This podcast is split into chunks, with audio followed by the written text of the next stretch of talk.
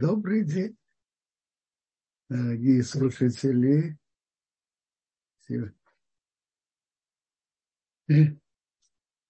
Продолжаем тему нашей главы и нашей главы Китаво и о подготовке к Рошашана. На этот раз мы весь, мы вчера говорили о содержании конца главы, о, о, о том, как Бог передал судьбу еврейского народа в его же руки. И написал в Торе удивительные предсказания о еврейском народе. С одной стороны, о его вечности, неистребимости, при всех желаниях сильных мира, мира этого, этого мира.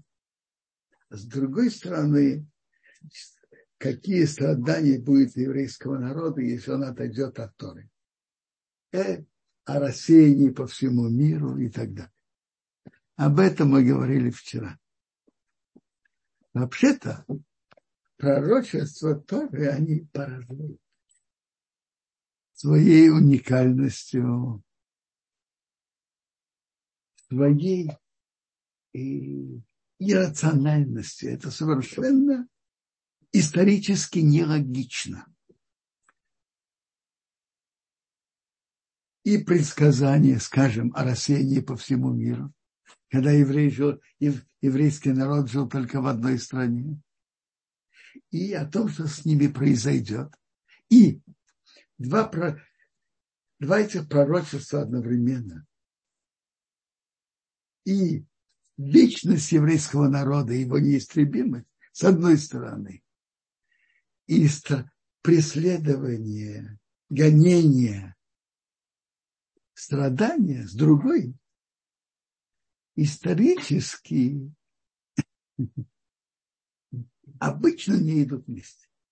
Но Бог, который вершит судьбы мира, знал и сообщил нам то, что будет. Удивительные предсказания, которые написаны в самой ясной и четкой форме.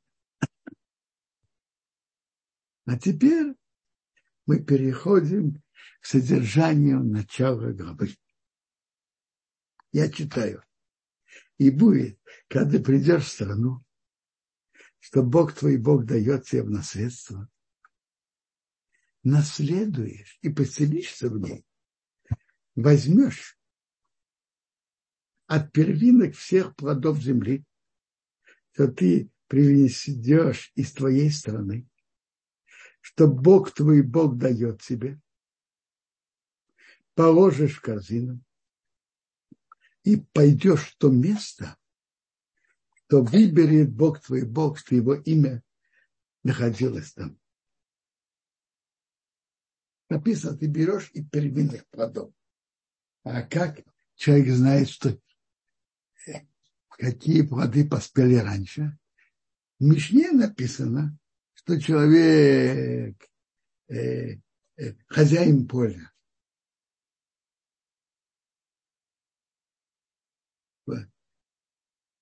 Смотрит на поле, смотрит в саду и видит, какие плоды поспевают раньше. Он завязывает на них, за них травинку. Потом он уже знает, в каком месте, э, где у него первинки плодов. Мы учим, что тут написано из твоей земли, а в главе Эйкер написано семь видов, которыми славится земля Израиля. Земля пшеницы и ячменя винограда, инжира и гранат. земля оливок, которые дают масло, и финиковый мед. То есть семь видов – это два вида злака, пшеница и ячмень, и пять видов фруктов. Виноград, инжир, гранаты, оливки и финики. И придешь к Коину, который будет все дни, и скажешь ему, я сообщил сегодня Богу твоему Богу, что я пришел в страну, в страну, которой Бог поклялся дать нам. Коин возьмет корзину из твоей руки и положит возле жертвенника Бога твоего Бога. Значит, Коин возьмет, он вместе с хозяином поднима, э, Коин ложит свою руку под руку хозяина, и вместе они поднимают торжественно. А это тоже мецва, ну, подняться. А затем ты поднимешь голос и скажешь перед Богом твоим Богом. Это то, что человек должен сказать, когда он приносит первинки. Арамеец хотел уничтожить папу, то есть Раван, пока он спустился в Египет, жил там с небольшим числом людей и стал там народом великим, могучим и многочисленным. Египтяне сделали нам плохо и мучили нас, и наложили на нас тяжелую работу. А мы кричали к Богу, Богу наших отцов. Бог услышал нас голос, наш голос, увидел наше мучение, наши страдания и когда, как давит нас. Бог вывел нас из Египта сильной рукой, распространенной десницей, пострашилищами великими. И,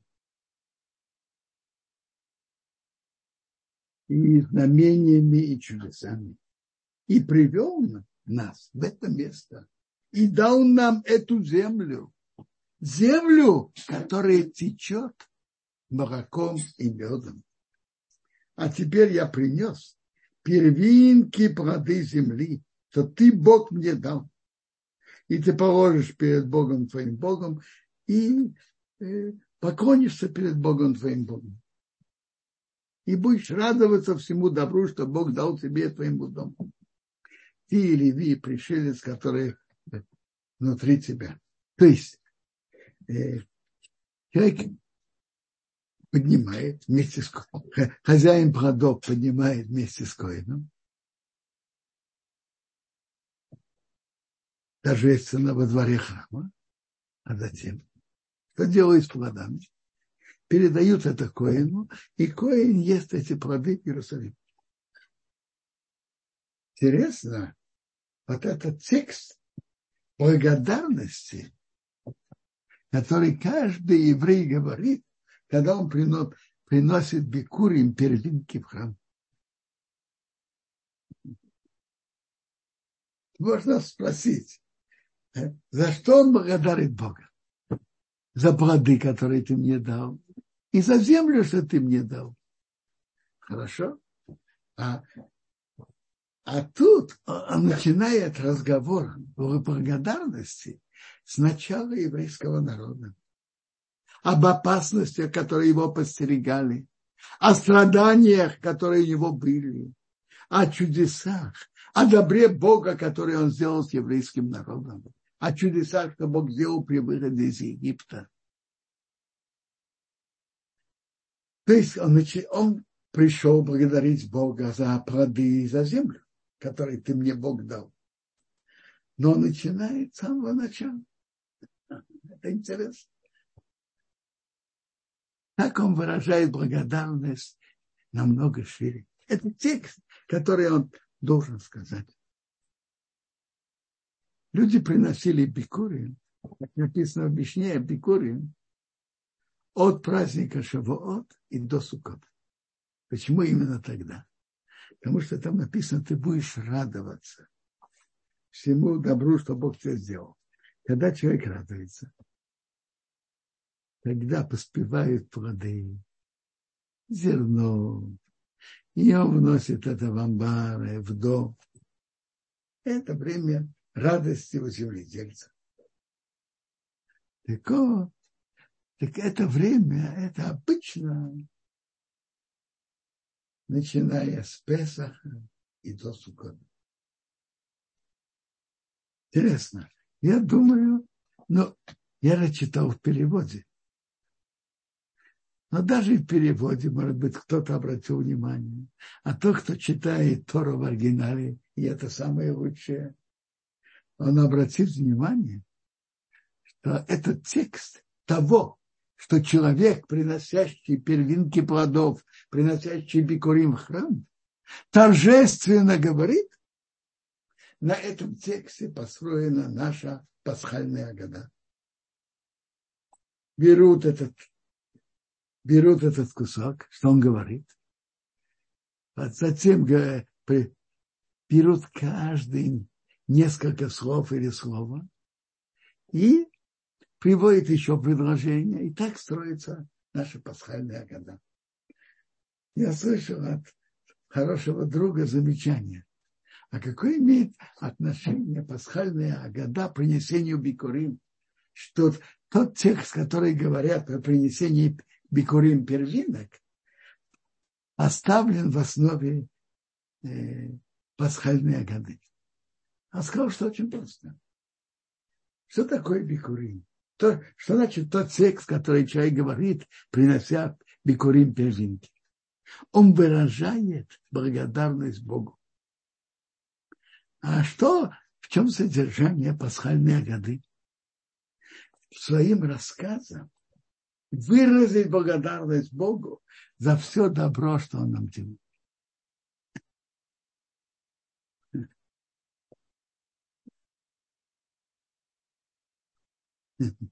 Интересно. Наши мудрецы постановили, что за все, что мы едим, установили нам много благословлений. То, что мы едим и пьем.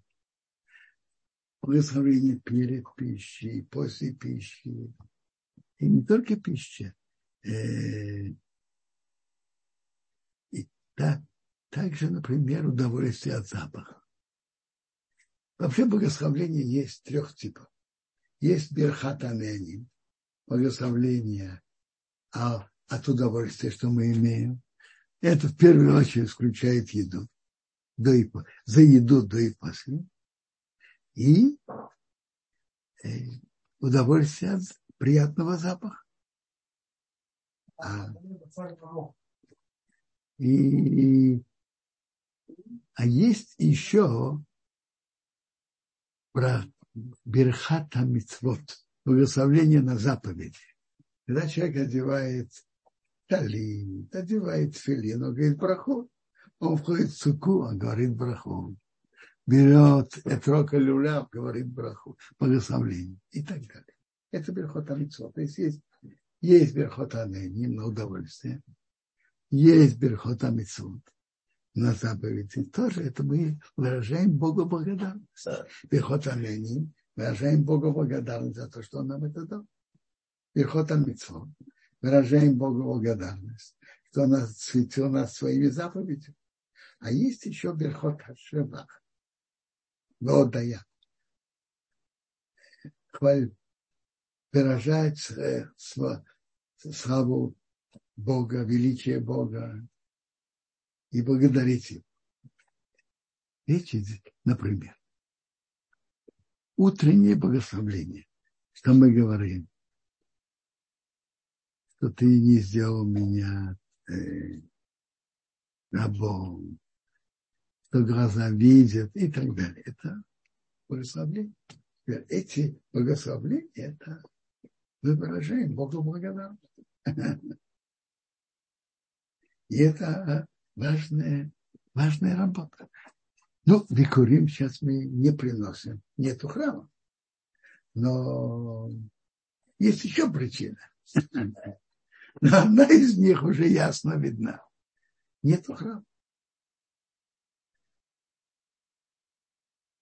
Но выразить Богу благодарность, это важная часть служения, важная часть заповеди. И когда мы говорим благословление, ощущать, что мы так и выражаем Богу благодарность. Есть много проход на удовольствие, на... Э, есть, например, благословление после туалета. Там мы тоже выражаем Богу благодарность за мудрость в создании нашего, в создании нашего организма. Как гармонично работают органы. Это вообще-то это благословление на органы выделения. Выделение э, лишнего выделения отбросов. Но текст этого благословления, как мудро Бог создал организм человека. Есть одна браха, которая мы говорили уже в главе Экер, и она история. Это благословление после пищи, когда человек ел хлеб и насытился. Инух там пишет так, что когда человек благодарит Бога за что-то, он приводит на себя много, много благословений, много добра из, из, из подобного тому, за что он благодарил Бога. И он говорит, что если человек говорит благословление после еды чувством и сердцем, внимательно и аккуратно, то у него не будет нехватки в еде.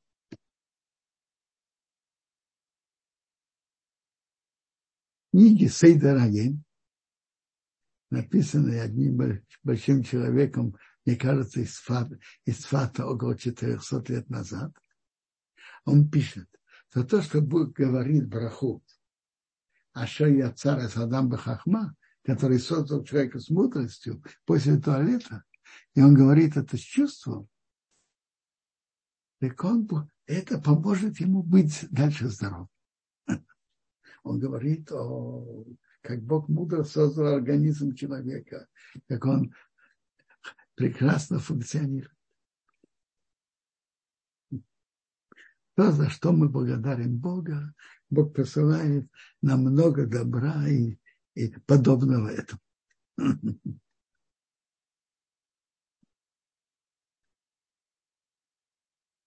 Дальше идет интересная заповедь. После, после того, он рассказывает о принесении бикурин первинок, он говорит интересную заповедь. Каждый, все, что растет в святой земле Израиля, надо отделить отделение. Трум, трума, маасер, первый маасер, второй маасер. Есть трума надо дать коину, первый маасер надо дать леви, есть массер для бедных, дать бедному. Есть массер шейни, который надо есть самому. Иерусалим без святости. Говорят, что есть люди, которые могут выделить и положить, и все. Но все сгниет, а он никому отдать дальше он не отдаст. По-настоящему есть мецва, что еврей это отдал вовремя. Есть такая мецва. Но тут есть еще добавочный э, закон. Дважды в течение семи лет как должен перед Песохом, перед Песохом четвертого года и седьмого года прийти в храм и отчитаться, что он все отдал, все, что надо. Второй Вторую десятину он уже проел в Иерусалиме. Э, первую десятину отдал Леви. Трума отдал Коину. А Масер Шини, второй Масер, вторую десятину, когда надо есть в Иерусалиме, он, он уже, он уже съел. Проел. Я уже сказал вам, что есть люди, которые отделить отделят, а передать кому надо поленится. И Тора установила два раза в течение семи лет обязанность человека прийти в храм и торжественно э, говорить об этом. А тот, кто это не сделал, он не сможет это сделать. Так для того, чтобы он мог это сделать, он будет больше, он будет стараться это исполнить как надо.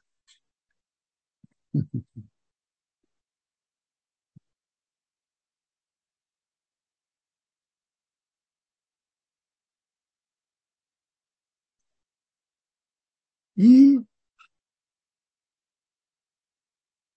Песах, последний день Песаха, он это торжественно говорит в храме.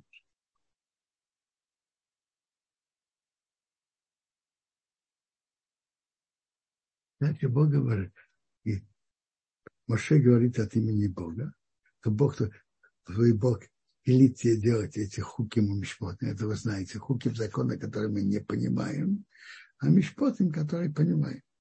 И соблюдай и делай их всем сердцем и всей душой. Ты Бога выбрал сегодня, быть тебе Богом, идти по его путям и выполнять все его законы и слушать его голос. А Бог тебя выбрал быть тебе избранным народом, как он тебе говорил, соблюдать все законы. И чтобы ты был выше, выше всех народов, что Бог сделал, на хвалу, на имя и на великолепие. И чтобы ты был святым народом перед Богом, твоим Богом, как он говорил. Вот тут написано об особом положении еврейского народа. Я хочу только отметить, что надо знать, что это э, избранность еврейского народа совсем не похожа, не то, что не похожа, совсем другая, чем вдруг какой-то расизм, скажем, тех же немцев или других народов. У других народов так, мы высшая раса, нам все позволено, мы можем топтать над всеми, мы можем всех унижать. А в чем избранность еврейского народа? Бог нас выбрал, и поэтому мы должны вести себя достойно. Мы должны выполнять все заповеди Бога хорошо и аккуратно. Это исполнность. И когда мы выполняем то, что Бог нам приказал, тогда мы, тогда мы духовно выше, выше других. Но первым делом мы это обязывает.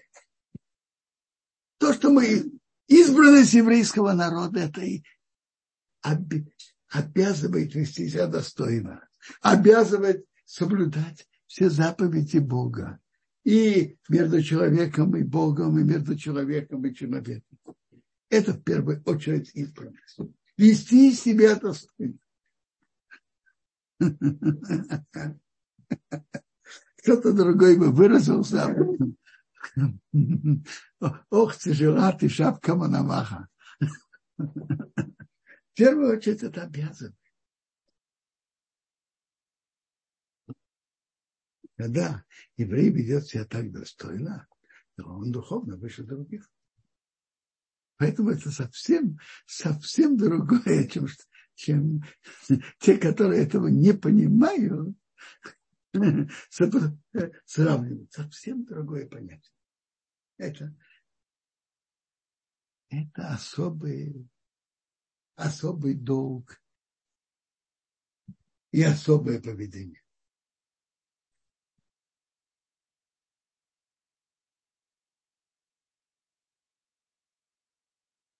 Затем Моше и старейшины Израиля приказали на, народу выполнять заповеди, которые я говорю сегодня будет в день, когда вы перейдете Иордан, это уже после смерти Моше. В землю, что Бог твой Бог дает тебе, ты поставишь себе большие камни, помажешь их известью, и напишешь на них все слова Торы этой. Чтобы ты пришел в страну, что Бог дает. И когда вы перейдете Иордан, поставьте эти камни на горе Ибал, помажьте их известью, построишь там жертвенник перед Богом. Где? На горе его. Жертвенник из камней, не поднимай на них железо. Целые камни построй. И принеси там жертвы Ола, жертвы все сожжения и шламим. Шламим – это жертвы, которые приносят. Э, хейлев – особые виды как рубашка, как жиры, как рубашка, которые как рубашка на теле животного может на жертвенник, почки, а, а мясо и будете есть там, и радуйтесь перед Богом. И напиши на камне все слова этой Торы ясно. Там на Раша говорит, что это было написано все, э, вся Тора, вся Тора э, на 70 языках. Есть Ибн Эзер приводит Рафсади Гоина, который понимает это, что там были написаны не просто, не, не буквально вся Тора, а все заповеди.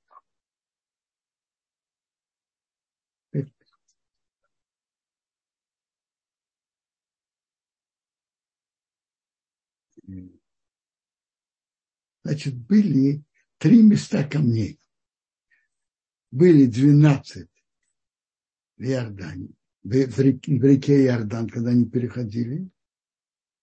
И потом они взяли в Гилголе и поставили в горе Ивал. Гилгол и горе Ивал – это те же камни. Это так, так видно, когда читаешь и учишь это.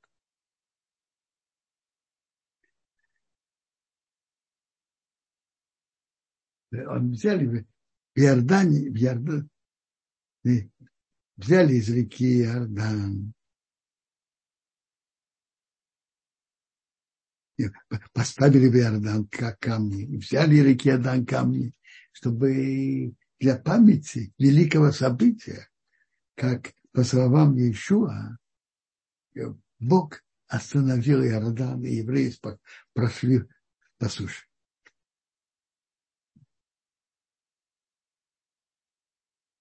Дальше Тора рассказывает нам, что после прихода в землю Израиля под руководством Иешуа они должны были встать перед двумя горами Гризим и Ивал. Они находятся, эти горы находятся возле города Шхем, и они довольно близки к могиле Йосифа Шхеме. И написано так. Эти встанут на гору Грызим, Шимон, Леви, Иуда, шесть колен встанут на гору Грызим, поднимутся на гору Грызим, а шесть колен поднимутся на гору Ибал. Эти колена поднимутся на гору Грызим, Шимон, Леви и Иуда, Исахар, Йосейф и Бениамин. А эти встанут на горе Ивал. Рувен, Годы, Ашер, Зугун, Дан и Нафтали. А Левиим обратятся ко всем, ко всему Израилю громким голосом. Уже Гемарат Сота спрашивает. Тут же написано, что Леви были на горе Грязим. А тут ты говоришь, Леви были между горами. И они обращаются к всему еврейскому народу. Так где они были? На горе Грязим или между горами? И Мара отвечает несколько ответов. Но суть ответов такая. Леви, как колено, было на горе Грязим. Леви как служители, которые обращаются к еврейскому народу, например, по одному из путей старейшины колена Леви, были между горами. Так они обрати, обращаются к еврейскому народу. Сейчас там были благословления и проклятия у горы Кризима и Бау при участии Иешуа Бину, когда перешли Иордан и были, и, и были э, у города Шхем. как это было. А как, я, как уже написано, шесть колен поднялись на гору Гризим, шесть других колен на гору Ивал, левиим, скажем, старейшины левита в середине, они обращаются к еврейскому народу. Одиннадцать частных действий, а затем еще двенадцатое, более общее. Они поворачиваются, обращаются так. Проклят человек, который сделает идол противно перед Богом тайно. Все говорят о ней. Но порядок был так. Раньше они говорили, благословлен тот, кто не сделает тайны идола. И весь народ отвечал «Омень». Согласен с этим. Затем поворачиваясь к горе Ибал, и говорили, проклят тот, кто делает тайны идола. Все говорят «Аминь». Следующее это благословлен тот, кто относится уважаемо к отцу и матери. И все говорят Аминь. Затем проклят тот, кто относится неуважаемо к отцу и матери. Все говорят Аминь. Тут все частные одиннадцать благословлений и проклятий – это такие действия, которые люди обычно делают тайно, инкогнито, неизвестно.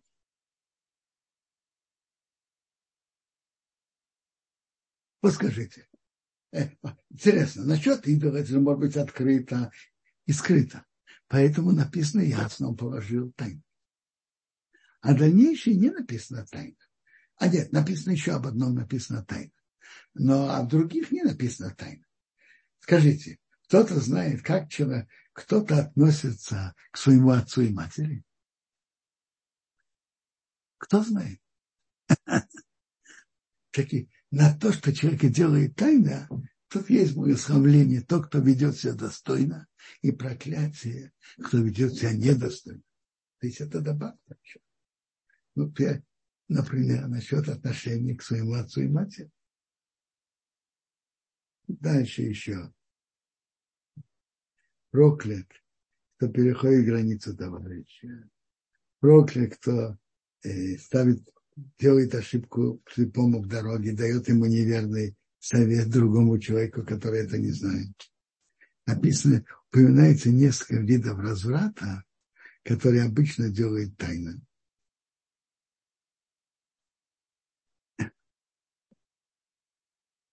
Это всего есть 11 частных благословление и проклятие. Весь еврейский народ сказал Аминь. Последнее написано так. Благословлен, кто установит слова этой Торы, делать их. И весь народ отвечал Аминь. А тем проклят тот, кто не установит слова этой Торы делать, и все отвечали Аминь. На что идет последний? Есть Раши. Я видел Раши, видел Рамбан, видел Рабину Гейна в Шарычу. Раша говорит так, что тут э, все предыдущие одиннадцать были частные. Двенадцатое – это общее.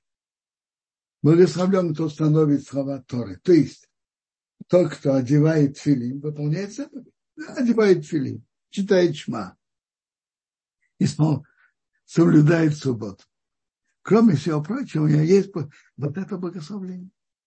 Не дай Бог, кто это нарушает. Получает проклятие этих 600 тысяч человек, евреев тогда. Это наш. Это они приняли благословление тому, кто исполняет законы Торы от 600, 600 тысяч евреев, которые были там. И про, потом проклятие от того, кто... От проклятие этих 600 тысяч евреев на того, кто не выполнил.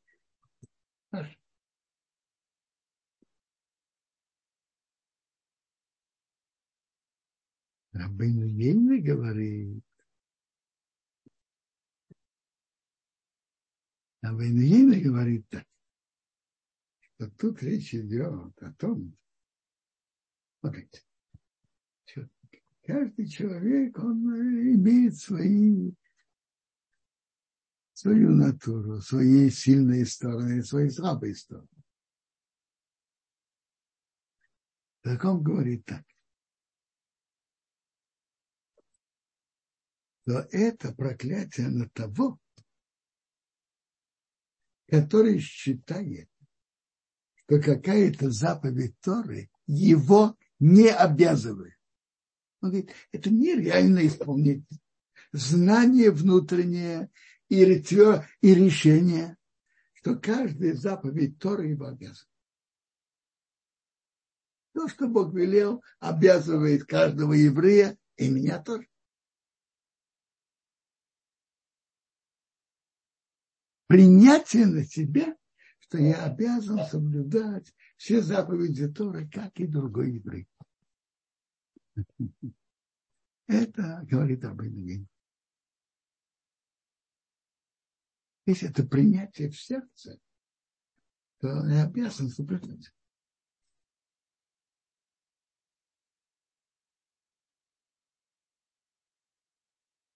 Рамбан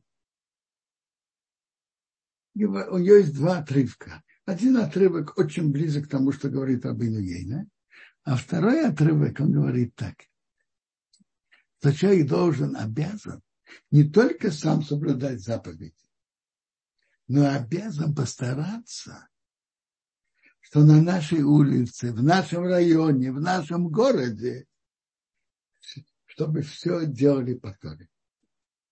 Чтобы, не дай Бог, не было нарушения субботы чтобы не было никаких других нарушений.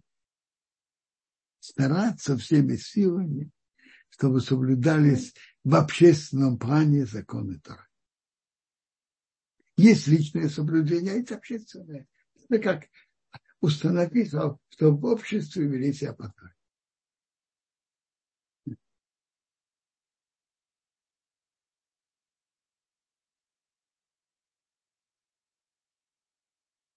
Когда-то, много лет назад, до начала мирного процесса, так называемого мирного процесса, договора с Арафатом, когда еще можно было спокойно ехать в Шхем, без особых разрешений. Я дважды ехал туда. Был там да, смотрел на эти горы, наблюдал. И тогда у меня мелькнула интересная мысль. Ведь эти горы имеют удивительный контраст. Гора Грязин цветущая, покрыта зеленой травой, деревьями, зеленая цветущая. Гора Грязин рысы. Прошу прощения, гора Ивау – рысы. И это бросается в глаза. И я скажу вам, я подумал, что, может быть, это и причина того, что Бог выбрал эти горы для заключения такого важного союза между Богом и еврейским народом. Говорят, лучше один раз увидеть, чем столько-то раз услышать когда весь еврейский народ говорит Бару, благословлен, кто будет исполнять такой-то и такой-то закон Торы, и видит гору Грызим, как она цветет, на ней прекрасно все растет, он ощущает, как выглядит благословление. Потом, говорит проклят, кто-то не исполнит слова Торы это делать, и смотрит на гору Ивал, он видит перед собой наглядно, как выглядит проклятие. Ну и кроме того, заострить ощущение понимания у каждого из нас, у тех, которые там присутствовали, что судьба еврейского народа зависит от одного и только от одного. Независимости от международной атмосферы, международного положения, вне зависимости от всех других условий, которые есть в данный момент. Судьба еврейского народа зависит от одного и только от одного. Если еврейский народ пойдет по пути Торы, Бог пошлет ему удачу. Не дай Бог отойдет, приходит, придут неприятности. И это наглядно показало, что в одной и той же точке земного шара находятся две горы, одна возле другой. Одна, одна цветет, а другая лысая. Они находятся в той же, в той же точке. Если пойдет, еврейский народ пойдет по пути Торы, то Бог пошлет ему удачу. А если, не дай Бог, отойдет, то неудача, то будет неприятность.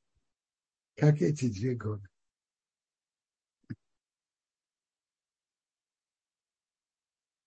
Когда пойдем по пути Торы, у нас Бог пошлет нам удачу. Ну, если кто-то хочет спросить о недельной главе, пожалуйста. А затем будем говорить о законах и обычаях Элюля, о чуве. Огромное. Квадараф. Люба, пожалуйста, здравствуйте. Ваш Здравствуйте. Шалом, Квадараф. Э, шалом э, организаторам, участникам. У меня вопрос по поводу массород. Э, просто для меня это практический вопрос. Если есть два вида э, фруктов, скажем, яблоки и груши, или манго и виноград, нужно каждого, от каждого вида делать массород отдельно, по отдельности? Определенно. От каждого вида отдельно. Не отделяют одно вида на другой. Спасибо. Еще вопрос. В этом году нужно делать мастер, мастер шини? В этом году это мастер шини. И для этого нужна монета. Но я вам скажу, у вас есть текст отделения? Что есть у меня? Как вы отделяетесь определенно с текстом? У вас есть текст? текст? У меня есть текст. У нас есть... Э, мы даем деньги Керан Маасарот. Мы туда э, жертвуем каждый день деньги. Каждый, каждый год. Каждый год. Смотрите, но тогда в вашем тексте вы должны пользоваться их, их текстом. Потому что в их тексте написано, что Массер Шени выкупается на прута монете, которые выделили э, работники Керана Масра. Я это делаю, да. Вы так и делаете. Потому что в обычных текстах, которые, например, в Сидур Филат Купе, написано на прута в монете, которые я отделил. А если это Керамасрот, надо говорить то, что есть, правильно? Так вы говорите да. их текст. Хорошо? Когда да, еще вопрос. В этом году есть, в этом году есть масса Шини. Очень просто. Этот год без сомнения. Этот же год, первый год после Шмита первый и второй год после Шмита это Масашини. Ага, то есть следующий год тоже нужно. Теперь, когда я делаю мастершини... Это, должен... это самое лучшее, смотрите, чтобы говорить только одно, надо быть хорошим специалистом в этих законах. Самое лучшее, если человек говорит длинный текст, если нужно массер пусть будет массер а если нужно массер для бедных, пусть будет массер это да. да, спасибо. Мастершине мне надо еще кусочек отрезать от фрукта. Нет, это все вместе. Вы отделяете, отделяют чуть больше соты от всех плодов и произносят угу. или длинный подробный текст, или короткий текст, который говорит все труботы вас род и выкуп Басер Шенирва, и пусть будет по закону, как написано в таком-то, таком-то тексте. Спасибо большое. Спасибо. Шаббат шалом. Шаббат шалом. Спасибо большое, Люба, за вопрос. Квадарав, спасибо за ответ. И поднятую руку, но она куда-то исчезла только что. Эстер, да, я вижу, сейчас подключаем. Пожалуйста, Эстер.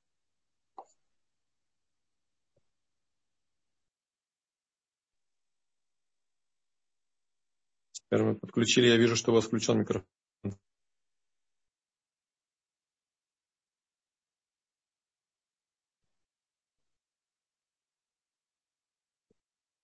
Э, письменных вопросов пока я не вижу. А, слышно все, меня? получилось. Да, да. Да, слышно меня? Да. Да, спасибо, спасибо большое. Я хотела вопрос задать. Во-первых, известью, когда мазали на камнях и писали, а вот чем писали, вот интересно, всегда я думала об этом, может быть, известно это или это не важно.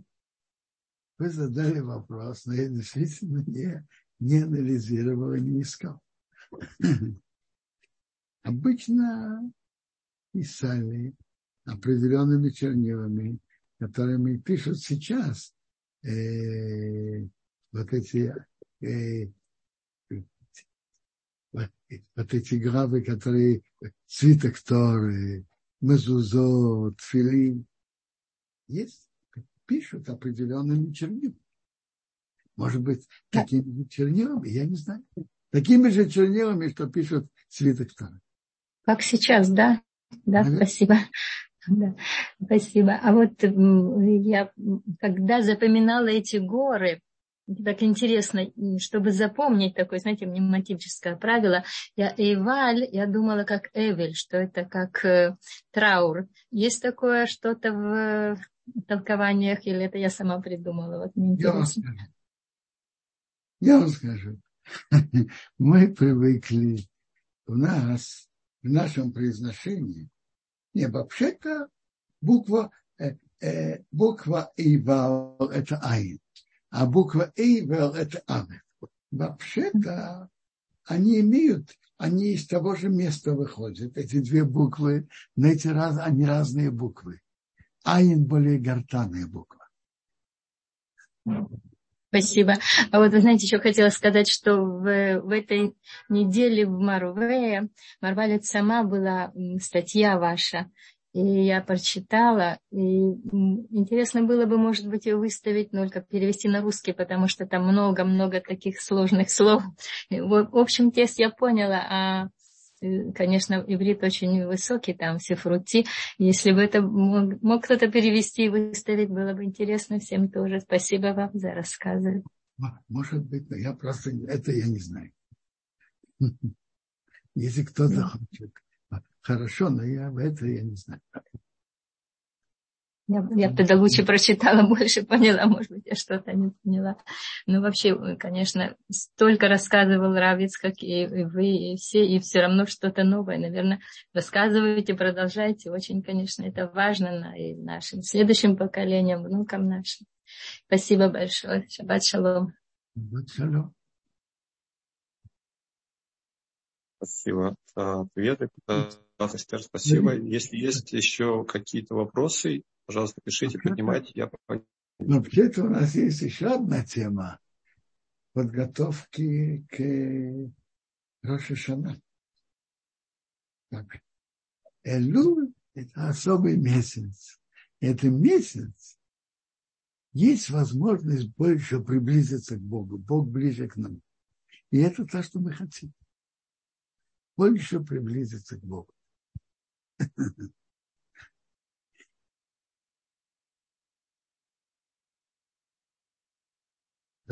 конечно, Велюли старается духовно приподняться, подняться на более высокую, встать выше, исправить то, что, то, что надо было бы, но, как говорится, не занимались этим. Вообще-то чува подходит в любое время. Но сейчас это большее время, которое, которое хорошо использовать. В это время легче стараться что-то исправить. У каждого из нас есть наши положительные стороны поведения, но, к сожалению, есть и отрицательные. Человек должен быть реалистом уметь видеть и эти стороны. Совершенно не, не нужно смотреть только на отрицательные, наоборот. Человек должен видеть свои положительные действия и для того, чтобы усилить их и расширить. Но нужно уметь видеть и стороны, которые надо исправить.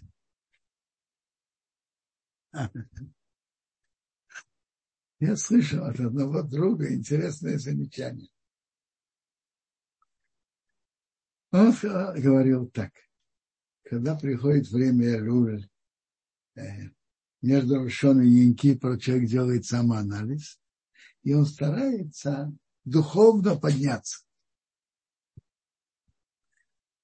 На что человек обращает внимание и что он старается укрепить, какие стороны свои.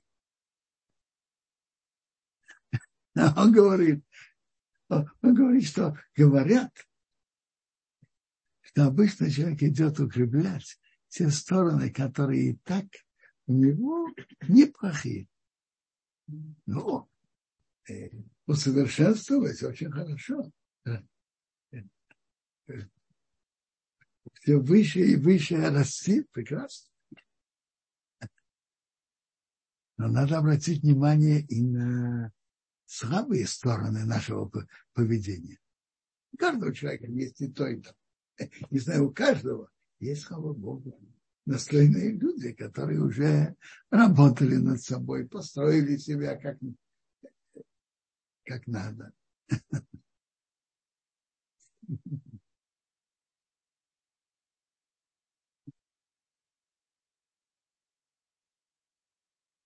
Рассказывает, каком-то городке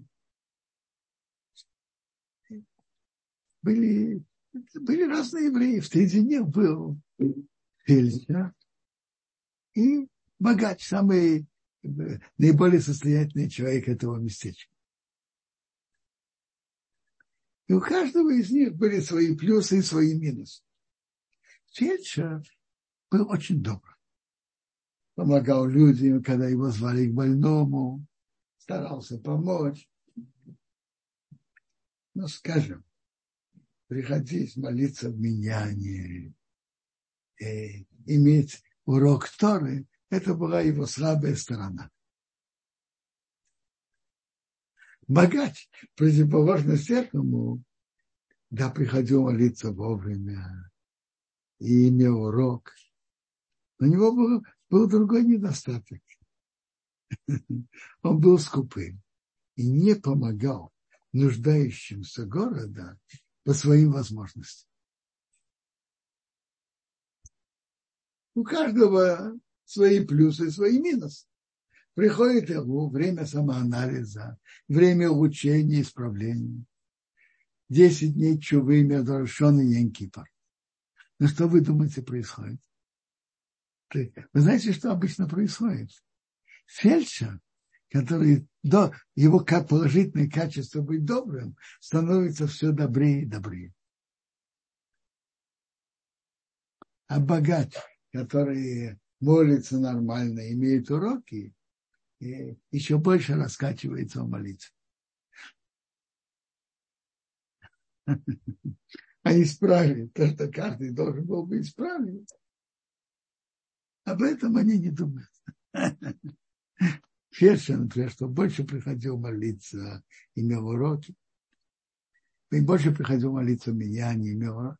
А это он не обращает. Э, это он не делал. Богаче дать больше по своим возможностям помочь нуждающимся. Нет. Так говорят, обычно так это работает. Ну, скажите, почему это так? Вы думали? Почему это так? А? Я думаю несколько. Я думаю две причины.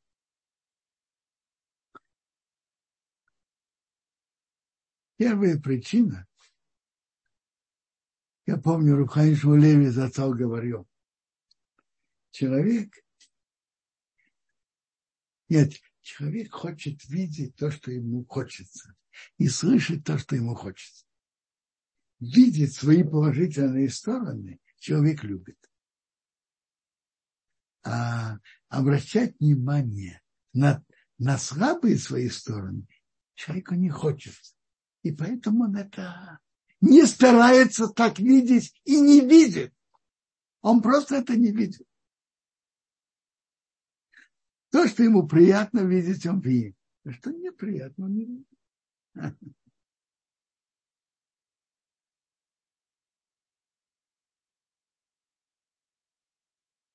Вторая причина.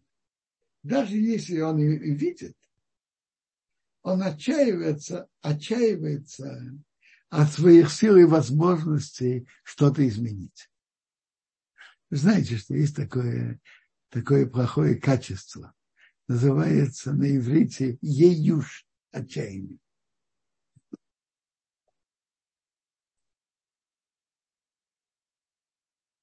Человек видит, что у него это не так работает, не идет легко. Ну, ну как сказать, э, э, опускает руки. Что я могу делать? А это действительно так. Человек не, не может изменить. А?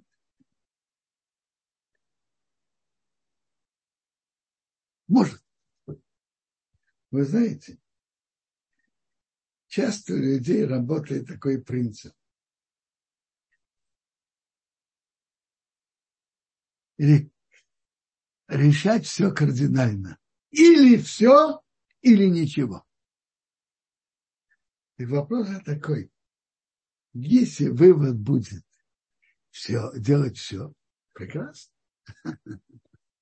Но, как правило, люди, которые идут с этой линией, большой процент таких людей, или все, или ничего, видят, что все одновременно исправить они не могут, опускают руки. А это жалко. Если ты даже не можешь все исправить, начай, начинай исправлять частично то, что в твоих силах и возможностях.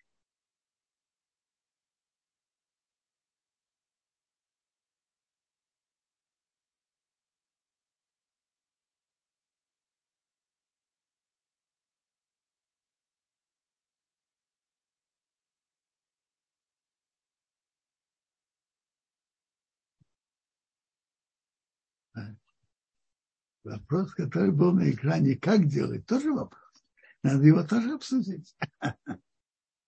Как менять? Смотрите, надо знать, что даже если человек не может все исправить, но хотя бы частично, то же самое действие он старается это сделать, когда он это может.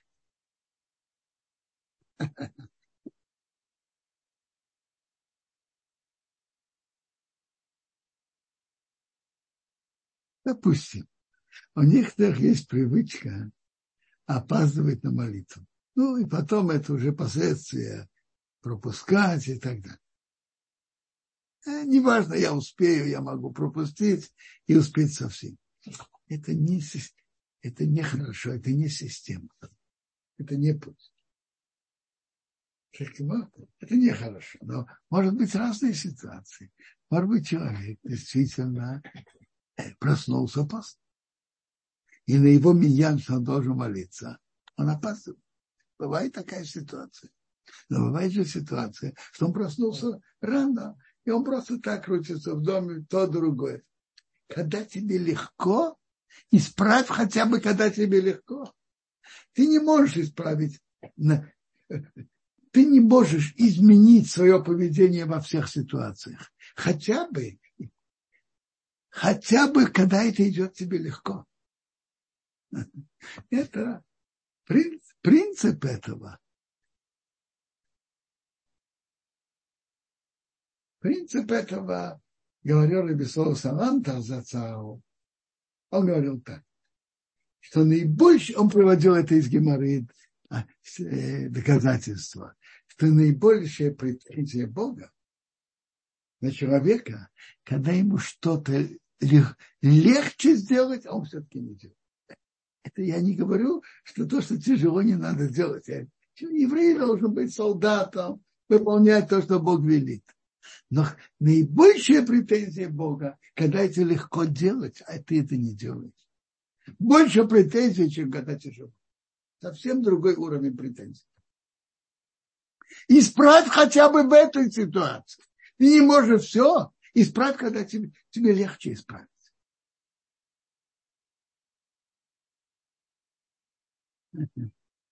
А?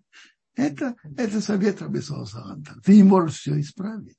Исправь, когда, когда тебе легче это исправить.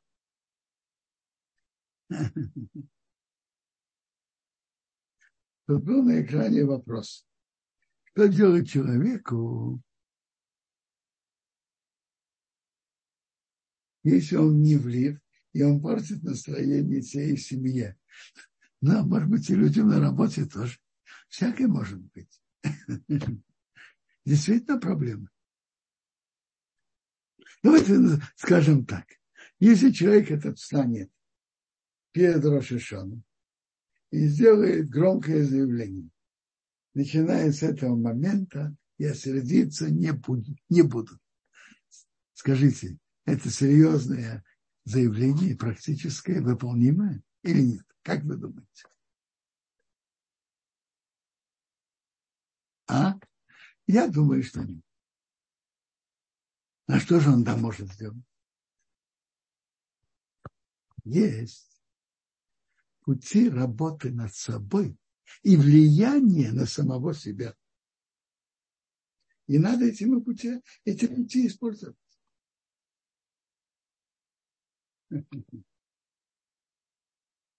Рабисол Саланта говорил много о том, чтобы учить мусар. Так вообще-то есть, есть то про взять книгу, например, на Силат Ешары, учить, анализировать. И, конечно, это имеет влияние. Когда мы говорят про гнев, если человек бы занялся изучением книг Мусара, которые говорят про гнев,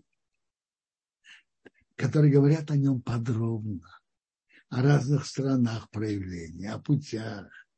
И, может быть, там и говорят как бороться с ним и так далее. Человек будет а, это анализировать, вникать в это, это можно на него повлиять.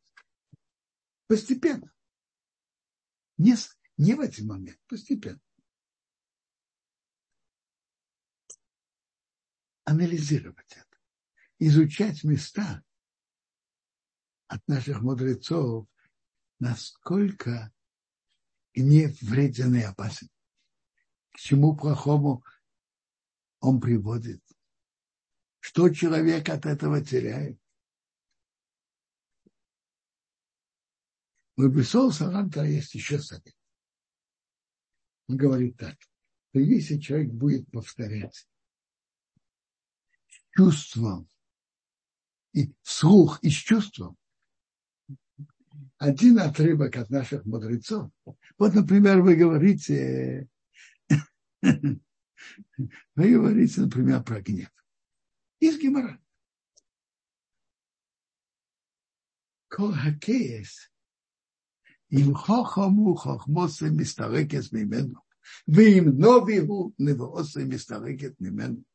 Тот, кто сердится, если он мудрец, мудрость от него убегает. А если он пророк, пророчество от него убегает, уходит.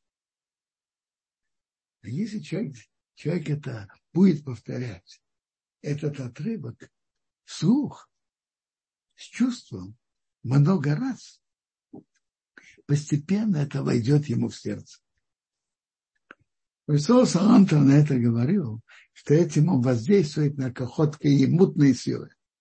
Мне кажется, что то, что он имел в виду, это то, что сейчас говорят, что есть сознание, а есть подсознание. И, как известно, подсознание намного сильнее и больше влияет на нас, чем сознание. А когда человек говорит это с чувством, это оказывает влияние и на его подсознание тоже. Это я вам сказал несколько, несколько путей советов. Надо же их делать. Есть какие-нибудь вопросы, пожалуйста. Но прежде всего человек должен обратить внимание на свои сильные стороны и слабые стороны. А как человек может знать свои качества? Ну, есть Если есть близкие друзья, которые открыты один с другим и не обижаются один на другого, бывает, что они между собой договариваются изначально. Ты мне скажи, что мне надо исправить. А ты мне скажи, что мне надо исправить.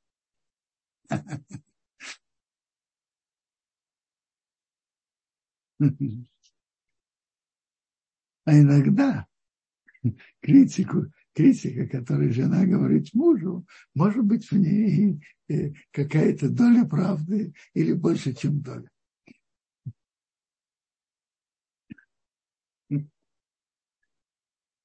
Хорошо. Если есть вопросы, пожалуйста. А, а так, как урок я закончил. Шакутараф. Вопрос Евы. А, уважаемый Робинсон, спасибо огромное за урок. Я всегда благодарю Всевышнего за ваш урок. Скажите, пожалуйста, какой период времени исправляться, исправляется то или иное качество, негативное на позитивное?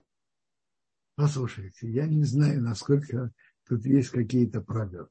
Ведь у каждого человека своя натура, свое внутренняя гибкость, внутренние изменения. И это работает постепенно, и это у разного, у каждого по-другому. И не только у каждого. Вопрос, сколько он над этим работает. И насколько это качество, скажем, того же гнева, сильное или слабое. Зависит от всех этих компонентов. Но постепенно это меняется.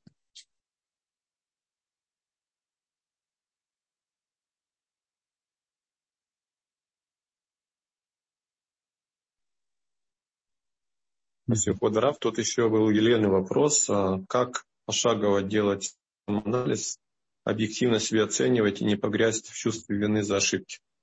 Смотрите, человек должен видеть и свои положительные стороны.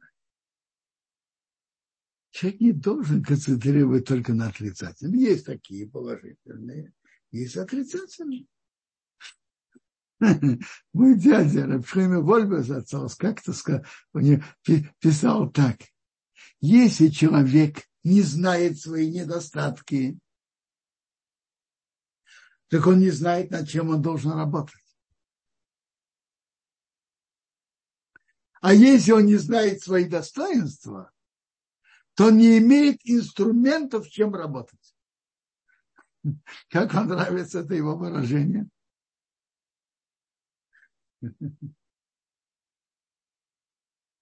По-моему, очень хороший.